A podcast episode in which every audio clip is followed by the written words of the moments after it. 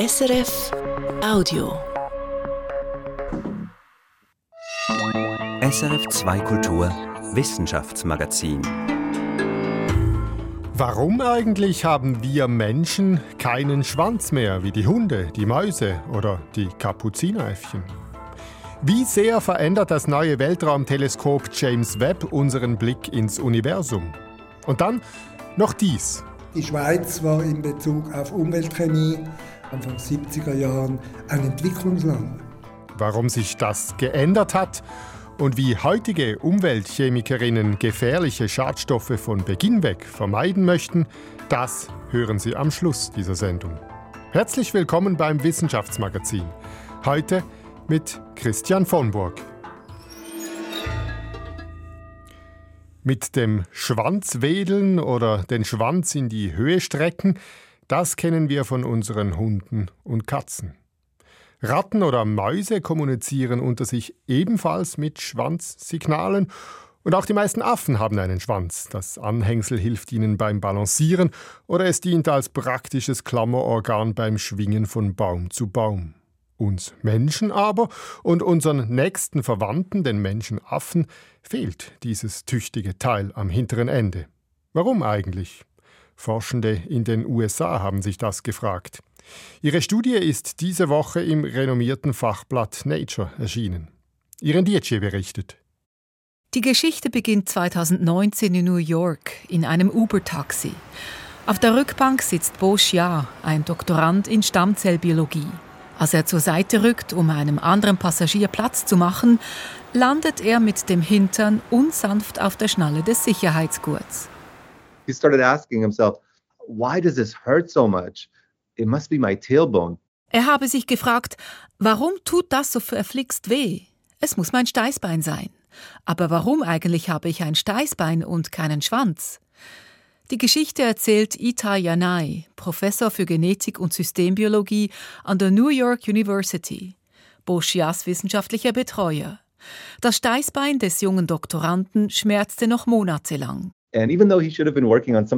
Und obwohl er eigentlich an etwas anderem arbeiten sollte, begann Boschia, die genetischen Gründe für unser Leben ohne Schwanz zu erforschen. Das Gen, das bei allen Säugetieren das Wachstum des Schwanzes steuert, heißt TBXT. Eine russische Genetikerin hat es vor rund 100 Jahren entdeckt. Auch wir Menschen haben das TBXT-Gen im Erbgut, ebenso wie unsere nächsten Verwandten, die Menschenaffen. Warum also ist Ihre und unsere Wirbelsäule so kurz und endet in einem kleinen Steißbein? Das will Boschia herausfinden. Er vergleicht am Computer das Erbgut von Gorillas, Schimpansen und Orangutans mit jenem von Affen, die einen Schwanz haben, Makaken, Kapuzineräffchen und weiteren Arten, erzählt Ita Yanai. Für viele tönt das vielleicht naiv, mit bloßem Auge das Erbgut durchforsten. Aber Bo machte einfach stur weiter. Und irgendwann sah er etwas, das so aussah, als könnte es die Antwort sein. Der junge Forscher stößt auf eine Genveränderung, die mitten im TBXT-Gen sitzt. Nur Organismen, denen der Schwanz fehlt, weisen diese Veränderung auf. Affen, wie zum Beispiel Makaken, die einen Schwanz haben, haben sie nicht. Es ist ein sogenanntes Alu-Element. Wahrscheinlich das Überbleibsel uralter Viren, das vor 25 Millionen Jahren in das Erbgut unserer Vorfahren gelangte. Lange verstanden Genetiker nicht, was solche Veränderungen auslösen, ob sie überhaupt etwas auslösen, und taten sie als Junk-DNA ab, also als nutzlos. Dass solche DNA durchaus etwas auslösen kann, stellt sich mehr und mehr heraus, so auch hier in Italia Nice Labor. Sie ersetzen das TBXT-Gen bei den Mäusen mit einer Kopie des menschlichen, mutierten TBXT-Gens. Das Ergebnis? This change alone wenn wir die Mäuse genetisch so verändern, wachsen ihnen keine Schwänze. Das zeigt, wie mächtig diese Genveränderung ist. Es bleibt die Frage, warum passierte das? Dieter Ebert ist Professor für Zoologie und Evolutionsbiologie an der Universität Basel. Er findet die Arbeit der US-Genetiker hochinteressant, Sie liefere ein spannendes Puzzleteil in der Frage, wie Unterschiede zwischen den Organismen in der Evolution zustande kommen. Doch Ebert warnt vor allzu einfachen Schlüssen. Die Mutation, die dazu geführt hat, dass unsere Vorfahren schwanzlos geworden sind, liegt etwa 25 Millionen Jahre zurück. Zu der Zeit waren wir noch weit, weit weg von dem, was wir heute Mensch nennen würden. Das heiße, der Vorteil, der durch diese Mutation zustande gekommen ist, hat sicherlich nichts mit Merkmalen zu tun, die den modernen Menschen als solchen ausmachen. Also zum Beispiel auf zwei Beinen laufen oder ein großes Gehirn zu haben. Was von Vorteil gewesen sein könnte, darüber könne man nur spekulieren, sagt Dieter Ebert.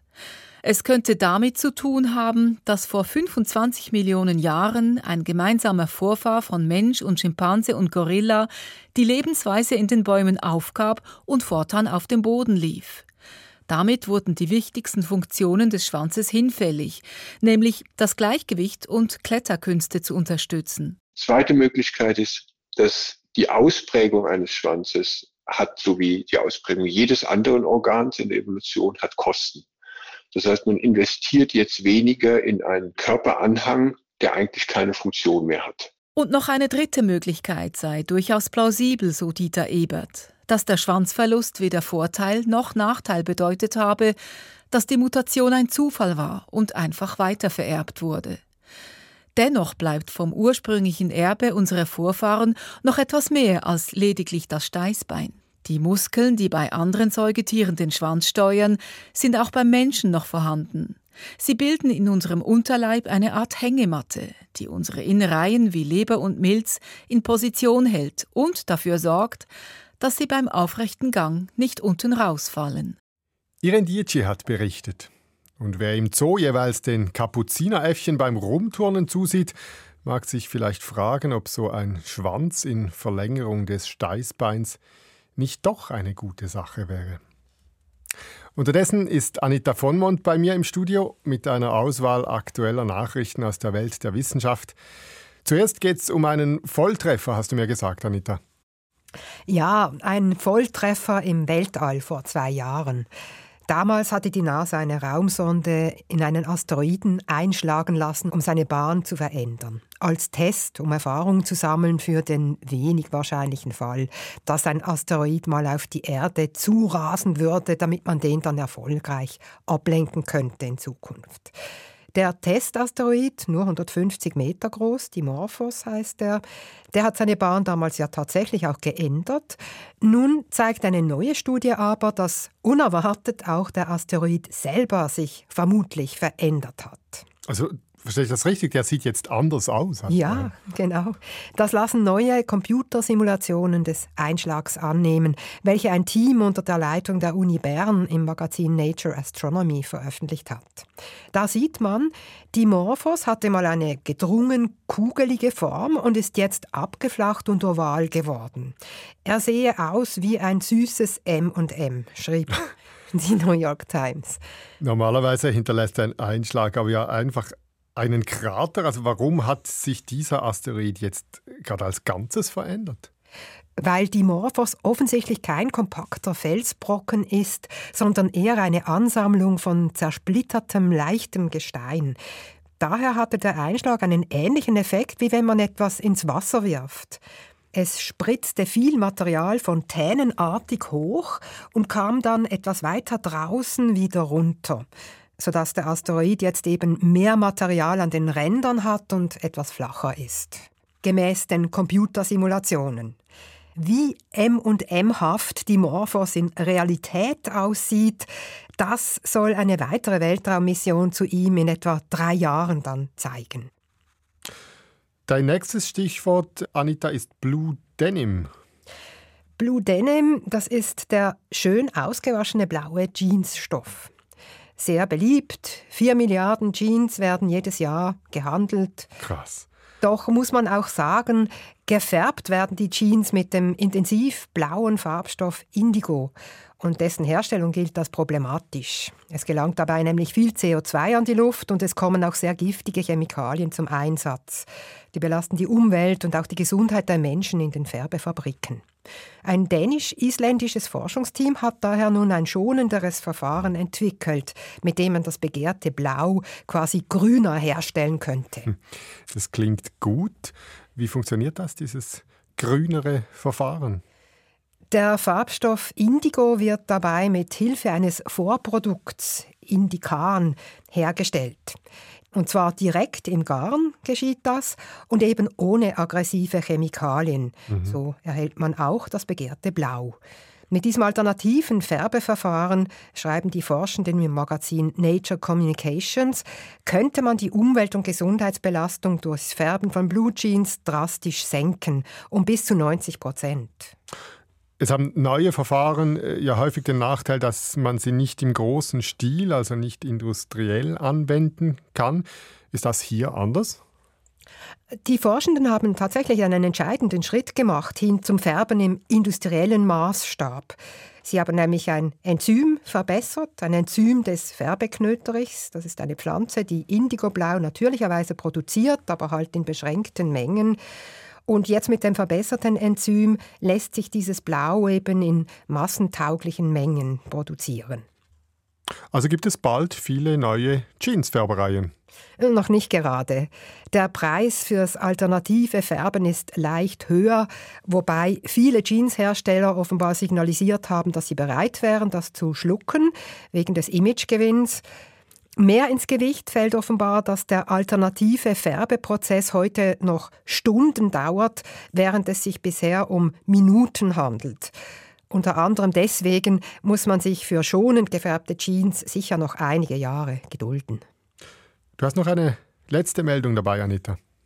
Da geht es um die Hauptschlagader, die Aorta. Die gilt nun seit neuestem als eigenständiges Organ. So haben es die europäischen und US-amerikanischen Fachgesellschaften in ihren Leitlinien neu festgelegt. Die Hauptschlagader leitet nicht nur das sauerstoffreiche Blut vom Herzen in den restlichen Körper, sondern sie spielt auch eine Rolle bei der Regulierung des Blutdrucks und der Blutflussgeschwindigkeit oder sie ist beteiligt an der Produktion bestimmter Hormone. Nun gilt sie also als eigenes Organ und steht damit auf der gleichen Stufe wie das Hirn, das Herz oder die Haut. Und was bringt das jetzt genau, diese neue Definition?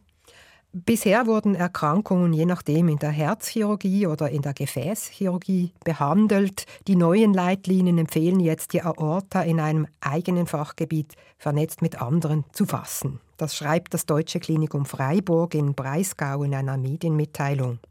Davon verspreche man sich zum Beispiel einen lebensbedrohlichen Aortariss oder andere schwere Erkrankungen künftig besser zu behandeln. Vor gut zwei Jahren ist es gestartet, das James Webb Weltraumteleskop. Es fliegt im Schatten der Erde zusammen mit uns um die Sonne und schaut hinaus ins All. Die Erwartungen der Astronominnen und Astronomen waren groß. Ich habe diese Woche mit Paul Mollier telefoniert. Der junge Astrophysiker ist Forschungsgruppenleiter in Heidelberg am Max-Planck-Institut für Astronomie und beschäftigt sich dort mit der Entstehung von Sternen und Planeten. Am meisten interessiert er sich für die Atmosphären ferner Exoplaneten. Er arbeitet unterdessen sehr häufig mit den Daten des neuen Teleskops. Ich wollte von ihm eine erste Zwischenbilanz und habe ihn gefragt, Herr Mollier, hat das James Webb Teleskop Ihre Erwartungen erfüllt? Für mich ist James Webb wirklich so eine Art von Revolution und erfüllt aus meiner Warte für mich persönlich oder übererfüllt sogar unsere Erwartungen. Was hat Sie denn am meisten überrascht bisher von den Entdeckungen? Was mich am meisten überrascht hat, ist eigentlich, es gibt eine bestimmte Art von Exoplaneten, wo wir zum ersten Mal ein Molekül gesehen haben, was wir überhaupt nicht erwartet hatten in der Atmosphäre. Ähm, Schwefeldioxid war das. Und man war sich am Anfang gar nicht so sicher, ist es das wirklich oder nicht. Und dann konnte man mit James Webb nochmal nachschauen, dann war es für den Planeten wieder da. Und jetzt poppt das überall bei anderen Planeten auch auf. Und es ist anscheinend normal, dass diese Art von Planeten dieses äh, Signal zeigt. Wir wussten es vorher aber einfach gar nicht.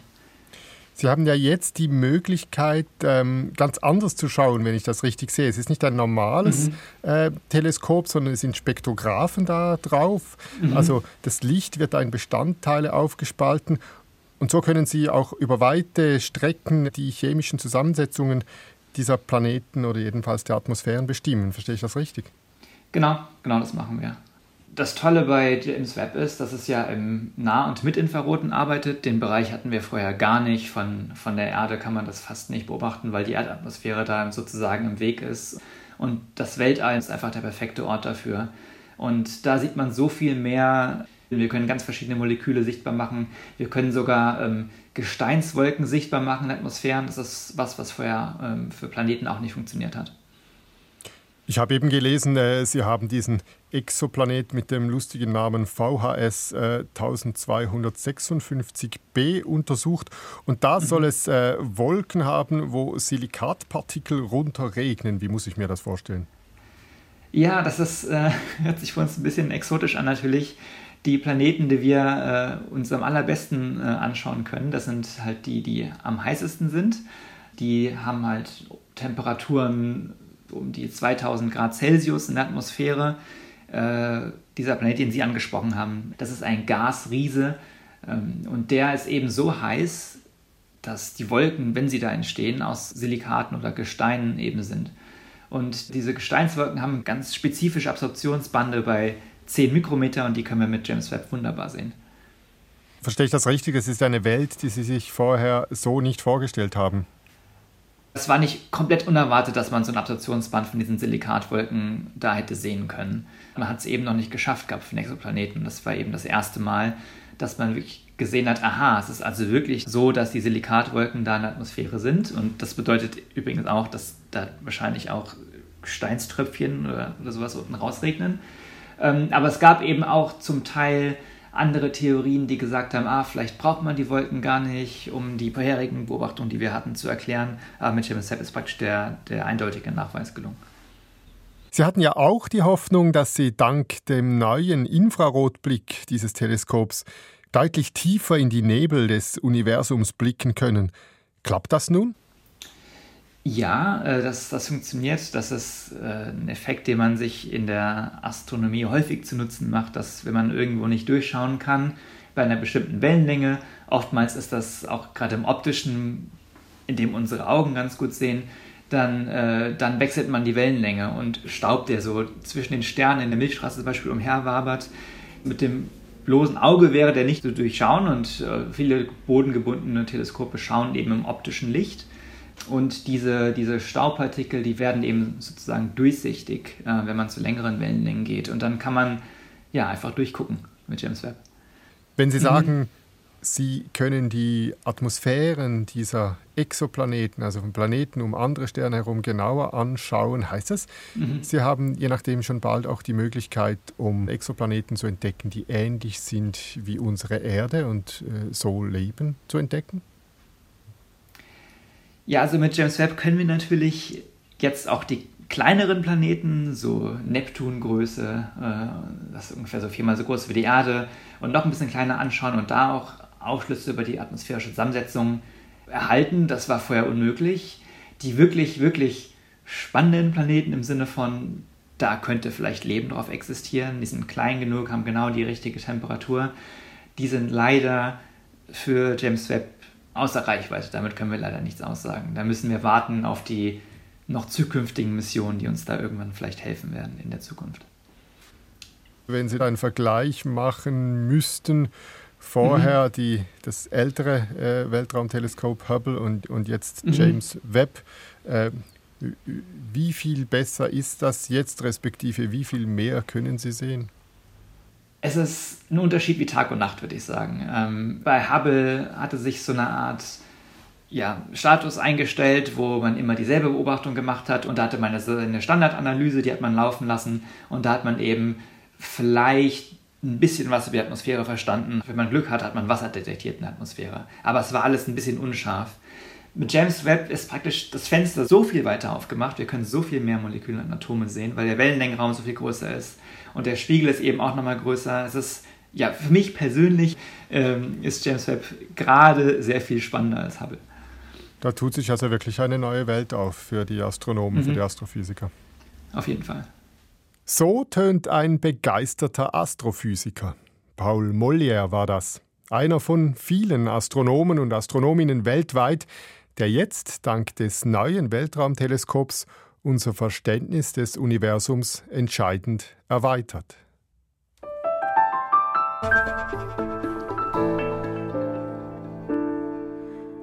krebsauslösende organische Chlorverbindungen, die eigentlich für Baustoffe gedacht sind, aber im Bach landen. Oder Phosphate, die aus den Waschmitteln in die Seen gespült werden. Lange wurden solche Probleme ignoriert oder gar nicht erkannt. Dank dem Fachgebiet der Umweltchemie hat sich das verändert in den letzten Jahrzehnten. Seit den 1970er Jahren spielt dabei die ERWAG, das Wasserforschungsinstitut in Dübendorf, eine zentrale Rolle. Dafür hat die Akademie der Naturwissenschaften die ERWAG diese Woche als bedeutende historische Stätte der Chemie ausgezeichnet.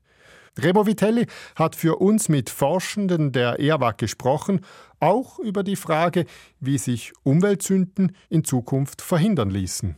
Worum es geht, ist klar. Wir versuchen zu verstehen, wie solche Chemikalien in der Umwelt transportiert oder verlagert werden, wie sie sich zwischen verschiedenen Umweltkompartimenten wie Boden, Wasser, Luft verteilen. Katrin Fenner, Umweltchemikerin an der Universität Zürich und an der EAWAG aber auch ganz wichtig, wie schnell sie abgebaut werden, wie lange sie in der Umwelt bleiben und dann natürlich auch so eine Grenze zur Toxikologie dann, was sie für Effekte in der Umwelt haben. Die Forschung geht heute ganz selbstverständlich mit solchen sehr komplexen Fragen um. Und die Erkenntnisse der Umweltchemie, der Umweltwissenschaften überhaupt, sind eine wichtige Grundlage für unser aller Umweltbewusstsein und unsere Umweltpolitik. Doch das war nicht immer so. Lange Zeit war solche Forschung geradezu verpönt als Fortschrittsverhinderung. Es interessierte noch nicht einmal die ganz grundsätzliche Frage, welche Stoffe aus Haushalt, Landwirtschaft oder Industrie gelangen eigentlich in die Umwelt. Die Schweiz war in Bezug auf Umweltchemie in den späten 60er Jahren, Anfang 70er Jahren ein Entwicklungsland. Das sagt René Schwarzenbach. Er war in der Pionierzeit dabei, seit den 70er Jahren als Umweltchemiker, unter anderem an der ETH Zürich und auch an der EAWAG. Wasser, das eigentliche Kernthema der EAWAG, spielt für die Umweltchemie eine zentrale Rolle. Alles, was lebt, braucht Wasser. Gleichzeitig ist Wasser aber auch Träger und Transportmittel von allen möglichen künstlichen Substanzen. Deshalb war die EAWAG als umweltchemische Pionierin gewissermaßen prädestiniert. Die prägende Figur dort ab 1970 der Direktor Werner Stumm. Stumm war nicht nur ein hervorragender Forscher, sondern auch ein Lobbyist für die Umwelt. In der Radiosendung Reflexe zum Beispiel Mitte der 80er Jahre sagte er, man kann heute nicht einfach in allen Fällen nur auf eine Kläranlage hoffen, sondern man muss effektiv äh, Prävention in einem verstärkten Maß an der Quelle machen, als einfach eine Therapie in einer Kläranlage. Bevor Werner Stumm an die EAWAG kam, ging es da praktisch ausschließlich um Abwassersysteme und Kläranlagen. Das war durchaus wichtig. Jahrzehntelang waren viele Schweizer Gewässer jämmerlich verseucht. Baden im See oder Fluss war vielerorts verboten, weil gesundheitsschädlich. Und da bewirkten die vielen neuen Kläranlagen tatsächlich viel. Aber es gibt ebenso manche umweltschädigende Stoffe, bei denen Kläranlagen nichts oder nur wenig nützen. An solchen Themen wurde unter dem neuen Direktor an der EAWAG nun vermehrt geforscht. So gelang es zum Beispiel erstmals aufzuzeigen, wie sich gewisse Tenside aus Putzmitteln verändern, wenn sie in die Umwelt gelangen. Erst einmal sind die kein Problem, aber die Abbauprodukte dieser Tenside sind toxisch. Die Umweltchemie kam also voran. Es ging nicht mehr nur darum, was in die Umwelt gelangt, sondern auch darum, was daraus werden kann. Erkenntnisse freilich, die der Öffentlichkeit manchmal nicht so leicht zu vermitteln sind. Und dann kam Schweizer Halle. Die Einwohnerinnen und Einwohner von Muttens sind vor wenigen Minuten durch einen allgemeinen Alarm über Sirenen und durch äh, Polizeiwagen geweckt worden. Tun Sie sich den Anordnungen in diesem Sinn fügen. Am 1. November 1986 brannten in einem Lager der Chemiefirma Sando bei Basel mehr als 1000 Tonnen Chemikalien. Das Feuer war gewaltig und das Löschwasser der Feuerwehr spülte 30 Tonnen Pflanzenschutzmittel in den Rhein. Der Fluss war danach praktisch tot. Ein Schock. Und plötzlich waren nun die Umweltchemiker gefragt. EAWAG-Direktor Werner Stumm gab Auskunft in Funk und Fernsehen. Es ist außerordentlich bedauerlich, dass dieser Unfall stattgefunden hat. Immerhin ist zu sagen, dass eine solche akute Schädigung, so schlimm das sie ist, sich weniger gravierend auswirkt als eine chronische, kontinuierliche Belastung mit äh, Schadstoffen. Schweizer Halle gilt heute als Zäsur. René Schwarzenbach, damals 1986 Professor an der ETH, sagt es so. Ich glaube, Schweizer Halle hat wirklich einen Riesenunterschied gemacht. Irgendwann hat auch der Hinterste und Letzte gemerkt, hey, so sicher ist ja das alles gar nicht. Hinterher ist man immer schlauer. Es mag zynisch klingen, aber gerade solche Ereignisse fördern das Umweltbewusstsein. Darauf will die junge Generation von Forschenden aufbauen. Katrin Fenner, die Professorin an der Universität Zürich, sagt, dass wir als Umweltchemiker so nach diesen Substanzen suchen mussten und eigentlich mit unseren analytischen Methoden überhaupt mal die, die Tragweite des Problems aufzeigen mussten, hat auch etwas mit der Gesetzgebung zu tun und damit, dass eigentlich die Industrien lange Zeit gar nicht groß darlegen mussten, was für Substanzen in welchen Mengen vermarktet werden und, und auch was die, die Eigenschaften von diesen Substanzen sind. Aber da tue sich eben gerade sehr viel, sagt Katrin Fenner und sieht darin große Chancen. Sie will nämlich bereits dort ansetzen, wo neue chemische Substanzen entwickelt werden. Dafür arbeitet sie auch mit der Industrie zusammen. Schon im Labor voraussagen, was passiert, wenn eine bestimmte Substanz in die Umwelt gelangt. Ich sehe aber, dass das eigentlich unsere einzige Chance ist, das Problem in den Griff zu kriegen, dass wir wirklich bessere Vorhersagen machen können.